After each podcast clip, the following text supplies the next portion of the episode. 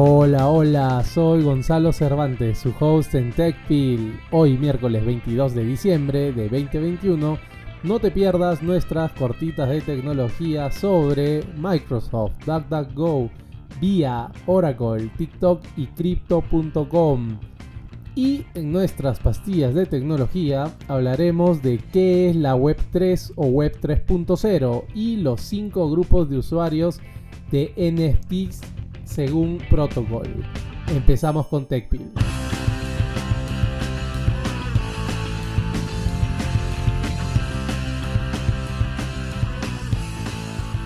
Cortitas de tecnología, los titulares que no debes perderte el día de hoy. Como Reuters informó a principios de este mes, la Comisión Europea otorgó ayer, martes, a Microsoft la aprobación antimonopolio incondicional para su oferta de 16 mil millones de dólares por la empresa de tecnología de voz e inteligencia artificial Nuance Communications.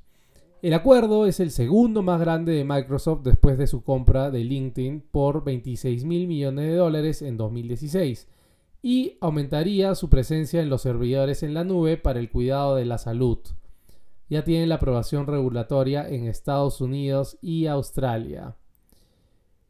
Segunda cortita de tecnología, DuckDuckGo, la empresa mejor conocida por su motor de búsqueda del mismo nombre centrado en la privacidad, está trabajando en un navegador que debería tener el mismo enfoque para evitar ser rastreado en toda la experiencia de la web.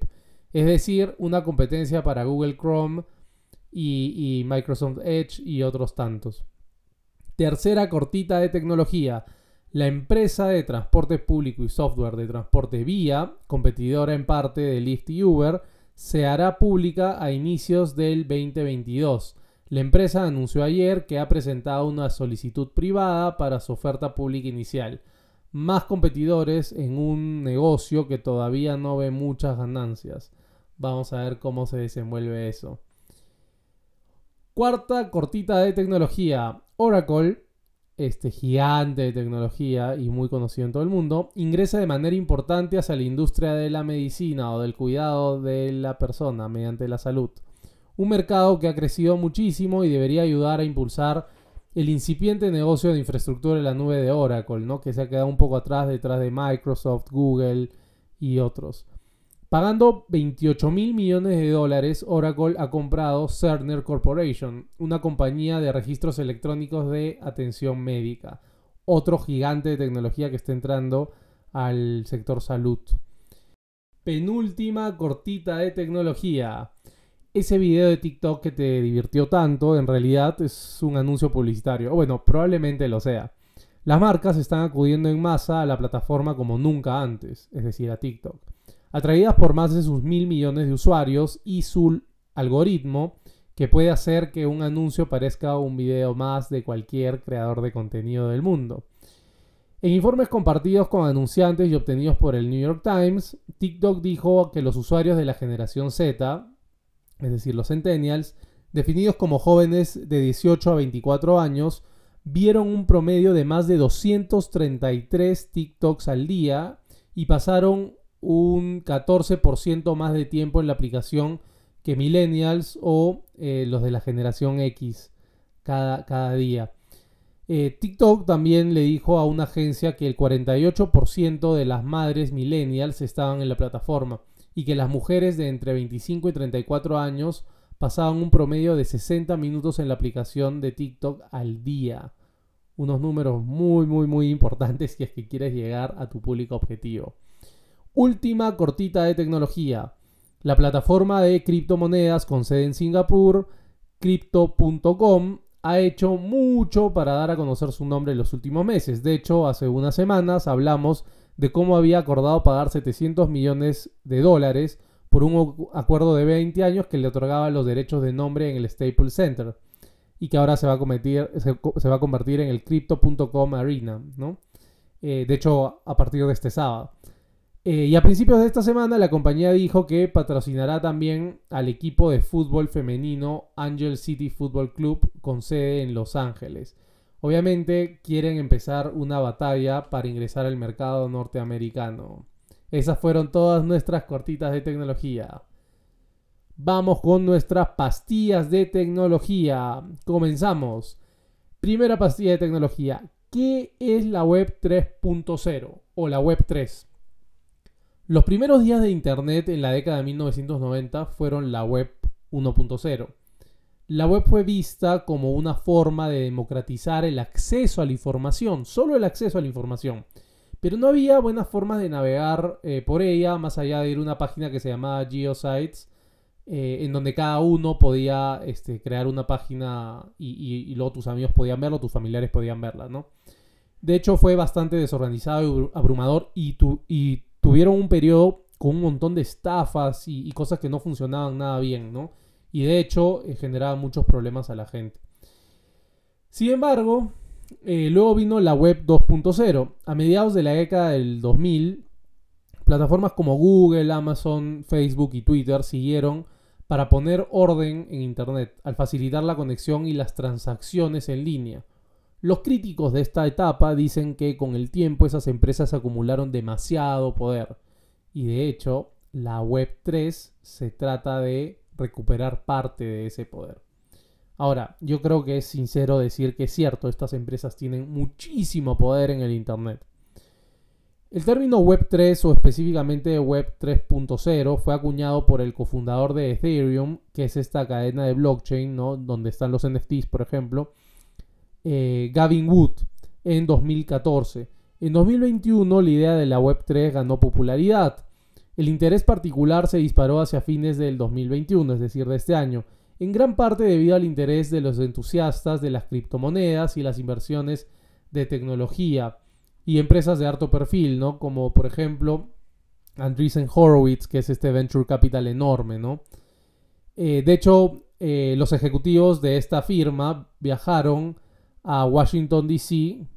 en octubre de 2021 para presionar por la idea como una posible solución a las preguntas sobre la regulación de Internet con las que los eh, legisladores han estado lidiando ¿no? en Estados Unidos. En un mundo Web 3 o Web 3.0, las personas controlan sus propios datos y rebotan desde las redes sociales hasta el correo electrónico y las compras utilizando una sola cuenta personalizada, creando un registro público en la cadena de, bloques o el blockchain de toda esta actividad. Entonces permite tener un mejor seguimiento de quién está haciendo qué y esto a la vez no está eh, almacenado en Google o en, en Amazon, sino más bien está compartido entre todos los usuarios.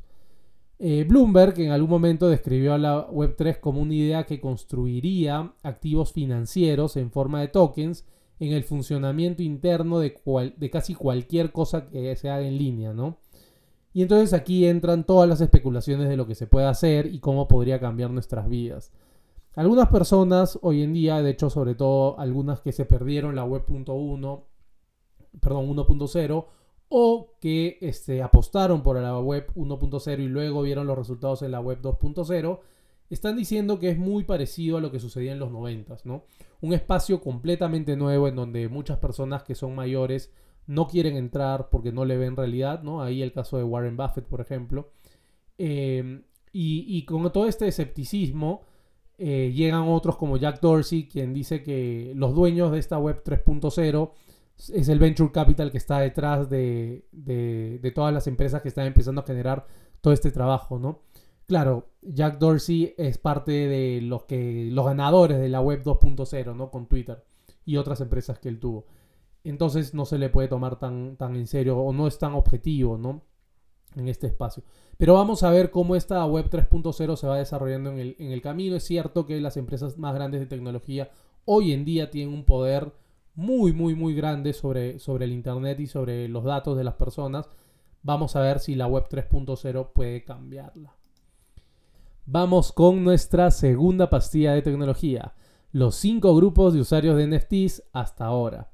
Según Protocol, todos los usuarios de NFTs se pueden agrupar en cinco grupos que varias veces se sobreponen. El primer grupo es aquellos que creen en las implicancias en el mundo real. El estado actual de las NFTs es eh, un precursor de un mundo en el cual el título de propiedad de tu casa tu departamento, el contrato para el préstamo de tu automóvil o incluso tu, título universitario o del colegio se almacenarán en el blockchain. junto a todo el historial relevante o e información de forma inmutable y transparente. Smart Realty es una empresa que trabaja en este tema. Ahora, ponte a pensar que en algún momento te ponen una sanción y en el blockchain está. No hay forma de que eso se borre, ¿no? Se puede hacer una corrección hacia adelante, pero se va a saber que existió. Esto podría ser bastante interesante, ¿no? Sobre todo en lugares donde hay mucha corrupción. Segundo grupo, el grupo de los coleccionables. De, seguramente muchísimos han escuchado ya de esto. La gente siempre ha coleccionado artefactos que los conectan con cosas que les gustan, sellos, cromos, postales, muchísimas cosas más, ¿no? Hasta Polaroids algunos. Eh, ¿Qué son las NFTs si no son versiones digitales de exactamente lo mismo? Aquí el caso de NBA Top Shot sigue siendo el mejor para, para probar que esto existe y funciona bien, ¿no? En este espacio virtual uno puede comprar coleccionables digitales relacionados a la liga de básquet estadounidense. El tercer grupo es el que cree en la conexión directa. Internet sufre de demasiados intermediarios y los NFTs brindan a los artistas, músicos y creadores de todo tipo una forma más directa y pura de conectarse con su audiencia. Audius es un ejemplo, pero este es probablemente el caso del panorama general más popular para la Web3 un Internet no controlada por intermediarios. Yo no necesito que Amazon me venda este asset digital, porque lo puedo comprar directamente de, eh, por ejemplo, el escritor del libro o de la casa que publica el libro, ¿no? No necesito que Spotify me tenga una suscripción para esta música, puedo hacerlo directamente con, esta, con el creador de la canción, ¿no? etcétera, etcétera. Eh, y esto es lo más popular ahorita, ¿no? El cuarto grupo es el grupo de los populares, ¿no? de los chicos populares. Los NFTs son sobre todo una llave de acceso. Son la nueva forma de membresía de clubes exclusivos, lo que te permite a ti y solo a ti ingresar a cualquier juego, evento o espacio digital que controles desde ese NFT. ¿no? Un caso claro aquí es el Board Ape Yacht Club, que está liderando a, toda esta idea de que compro algo, ¿no? un, NFT que sí me va a dar un objeto digital eh, y a su vez, eso me va a permitir ingresar a un espacio específico en la web que si no tuviese eso no podría. Y por más que alguien le tome un pantallazo o haga una copia, no va a poder entrar. Si es que no es el dueño del NFT, ¿no? Eh, y el último es el grupo del YOLO, o You Only Live Once, o Solo se vive una vez, y, que son bastante nihilistas, ¿no? Nada importa, el dinero es fingido, los precios solo suben, compremos algunas cosas y ganemos algo de dinero y no nos preocupemos tanto por el panorama general. Aquí hay claros ejemplos, ¿no? Los NFTs que se dieron en el desfile de, acción de gracias de Macy's, por ejemplo, que también lo conversamos acá hace algunas semanas. El NFT de Mike Drop de Pepsi, ¿no? Que también ha sido bastante interesante. Y hasta la ex primera dama de Estados Unidos, Melania Trump, con NFTs para ayudar a los niños con hambre en Estados Unidos. Definitivamente una variedad bastante interesante de opciones dentro de los NFTs, pero recordemos que los NFTs solo son una parte de la Web3. Vamos a ver cómo siguen funcionando en el futuro. Esas han sido nuestras pastillas de tecnología. Recuerda que puedes encontrarnos en Facebook e Instagram como TechPil con doble L.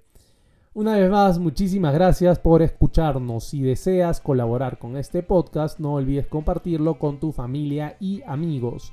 Si deseas que hablemos de algún tema en específico, escríbenos por Instagram o Facebook. Recuerda, TechPil con doble L. Gracias también a Forget the Whale por la música del episodio de hoy. No olviden calificar este podcast y dejar un comentario en donde sea que lo estén escuchando. Nos escuchamos este viernes con más noticias y acontecimientos del mundo startup y de las empresas de tecnología más grandes. Que la fuerza los acompañe. Larga vida y prosperidad.